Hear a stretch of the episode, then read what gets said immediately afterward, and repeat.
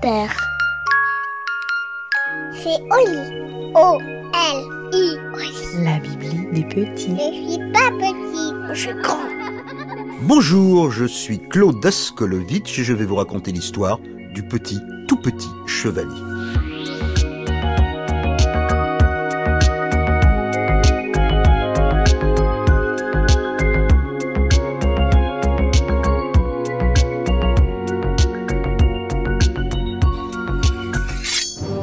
Il était une princesse que son père, le roi, avait promise en mariage à un grand chevalier costaud et stupide.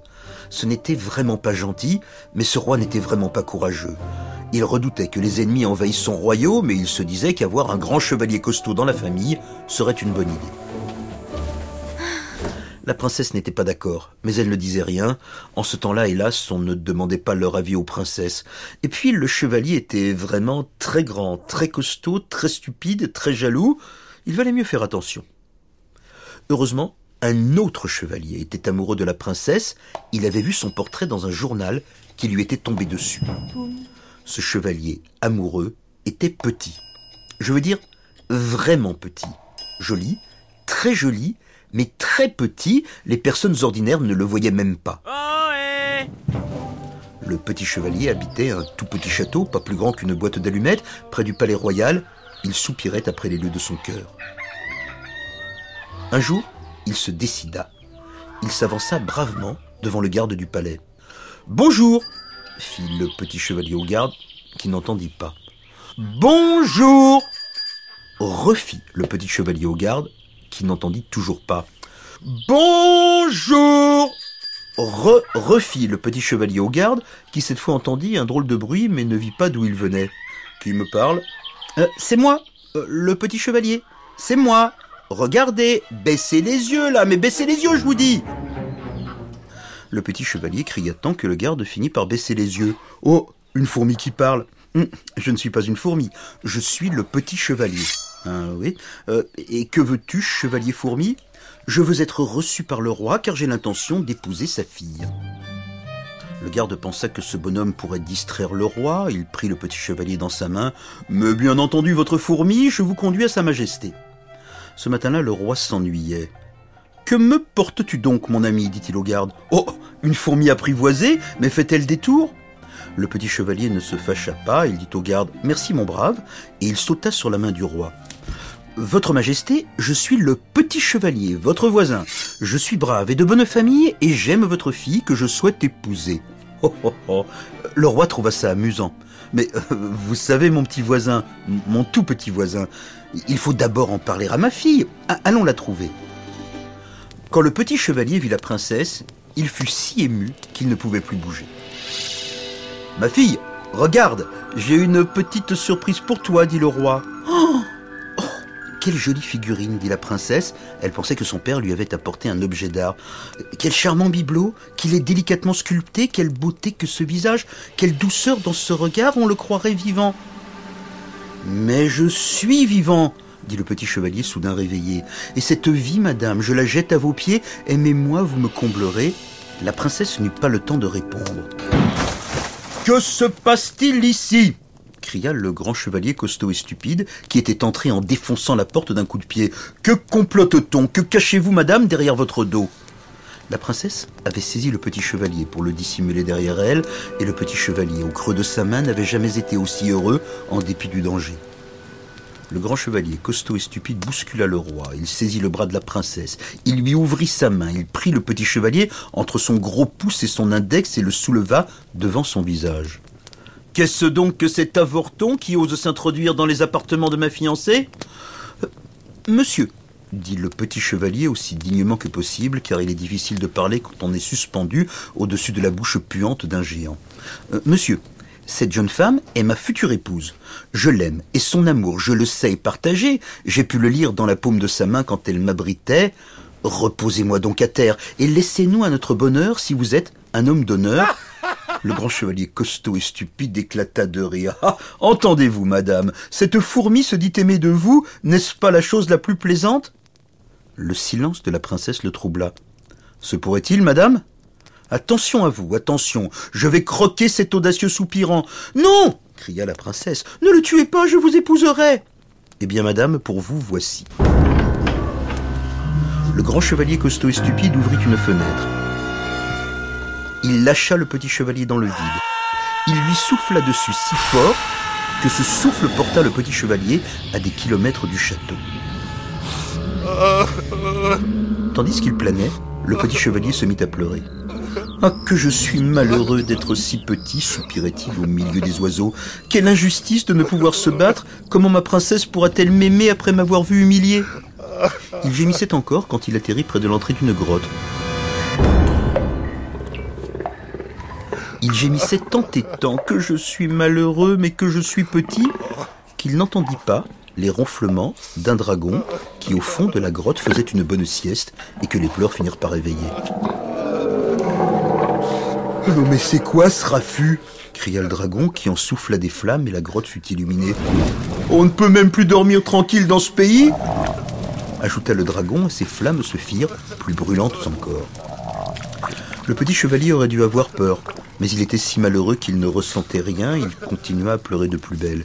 Et puis après tout, si le dragon le mangeait, au moins il ne souffrirait plus. On n'avait jamais vu autant de larmes sortir d'un si petit corps, et ces larmes rencontrèrent les flammes qui sortaient du dragon, et elles les éteignirent. Car rien n'est plus puissant que les larmes d'un amour malheureux. Le dragon éternua. Et il regarda avec curiosité le petit bonhomme. Que t'arrive-t-il, mon ami? Il m'arrive, dragon, que j'aime une princesse et qu'elle ne peut m'aimer. Le petit chevalier raconta son aventure et se remit à pleurer. Attends donc, malheureux, dit le dragon, tu vas me noyer. Écoute-moi, si tu as honte d'avoir été battu par un grand chevalier, tu peux te vanter d'avoir éteint un dragon. Le petit chevalier fut étonné. Je serais donc puissant en dépit de ma taille? Non seulement puissant, répondit le dragon, mais bientôt rusé et puis aimé si tu écoutes le petit tour que je te propose. Et le dragon murmura à l'oreille du petit chevalier, et l'on entendit des rires dans la grotte.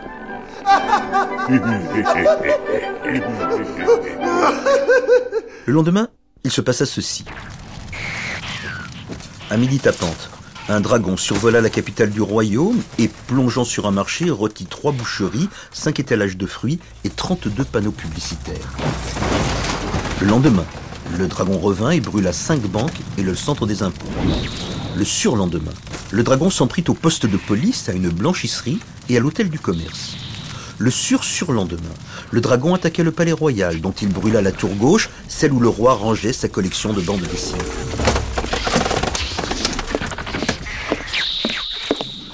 Le roi, furieux, alla trouver le grand chevalier costaud et stupide qui regardait la télévision.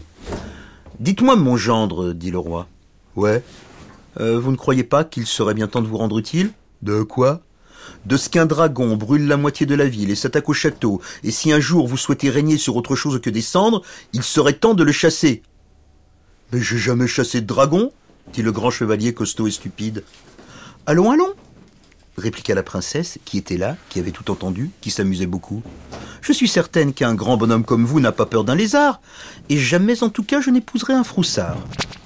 Le grand chevalier costaud et stupide enfila son armure et sortit du château. Le dragon l'attendait. Il fonça sur lui. Il cria Bouh Et le grand chevalier tomba dans les pommes. Quand il se réveilla, il faisait très chaud dans son armure. Le dragon soufflait sur lui une petite flamme. Il était en train de le cuire juste à point. Le grand chevalier, costaud et stupide, s'arracha du métal brûlant et, en caleçon, courut si longtemps qu'on ne le revit jamais. Le soir, dans la grotte, le petit chevalier battit des mains quand le dragon lui raconta la scène. Tu es prêt, dit le dragon, car demain c'est ton jour. À l'aube du jour suivant, le dragon amena le petit chevalier aux portes de la ville. Il marcha jusqu'au palais royal, il appela le garde. Oh dit le garde, Monsieur de la fourmi, que faites-vous ici Conduis-moi vite au roi, il en va de ta vie. Le garde porta le petit chevalier jusqu'aux appartements royaux. La princesse l'aperçut. Vous êtes donc vivant Pour vous servir, madame. On me dit que vous avez un problème de dragon, je suis la solution. Le roi soupira. Mais que pouvez-vous faire, monsieur, contre un monstre? Vous êtes, pardonnez-moi, de la taille d'une fourmi. Le petit chevalier ne se laissa pas démonter. Je chasse d'abord la bête, puis vous me donnerez la main de votre fille. Oui, père, donnez-lui sa chance, dit la princesse qui regardait le petit chevalier avec intérêt. Eh bien, soit, dit le roi. À ce moment précis, le dragon pointa son museau à la fenêtre du château. Il envoya une flamme brûler le canapé où reposait le roi. Ah oh, papa On entendit des cris. On vit le petit chevalier sauter sur le museau du dragon. Il cria À moi, monsieur dragon Et il planta sa petite épée juste au-dessus de la narine droite. Alors, le dragon poussa un hurlement. Il retira sa tête, il fit mille cabrioles dans le ciel, hurlant toujours comme s'il allait mourir, et s'envola jusqu'à sa caverne, où il hurlait encore, mais là, il hurlait de rire. Quel comédien je suis, riait le dragon, et quel comédien est mon petit chevalier Au palais, la princesse prit le petit chevalier dans le creux de ses mains, elle le souleva jusqu'à ses lèvres et lui donna un baiser. Vous devinez la suite? Certains disent que le petit chevalier grandit d'un coup. D'autres racontent que la princesse se réduisit à la taille de son aimé. En tout cas, ils se retrouvèrent à égalité, ils s'aimèrent et ils firent des enfants. Le royaume vécut en paix car le dragon continua de voler au-dessus de sa capitale, mais cette fois pour la protéger. Il s'était excusé auprès du roi et de ses sujets, et quand ils surent qu'il s'agissait d'une ruse pour l'amour, les habitants lui pardonnèrent. On dit parfois que le dragon était une dragonne. Elle était vieille et sage. Elle promenait sur son dos les enfants du petit chevalier et de la princesse. Le roi, devenu grand-père, les accompagnait. Il aimait beaucoup discuter avec la dragonne, et la dragonne, tendrement, quand il faisait la sieste, lui réchauffait les pieds de sa flamme. Elle éloignait les fourmis qui perturbaient son sommeil. Et voilà, l'histoire est finie. Et maintenant, au lit. Non, une autre. Oui. Oli, c'est aussi une collection de livres illustrés à retrouver en librairie.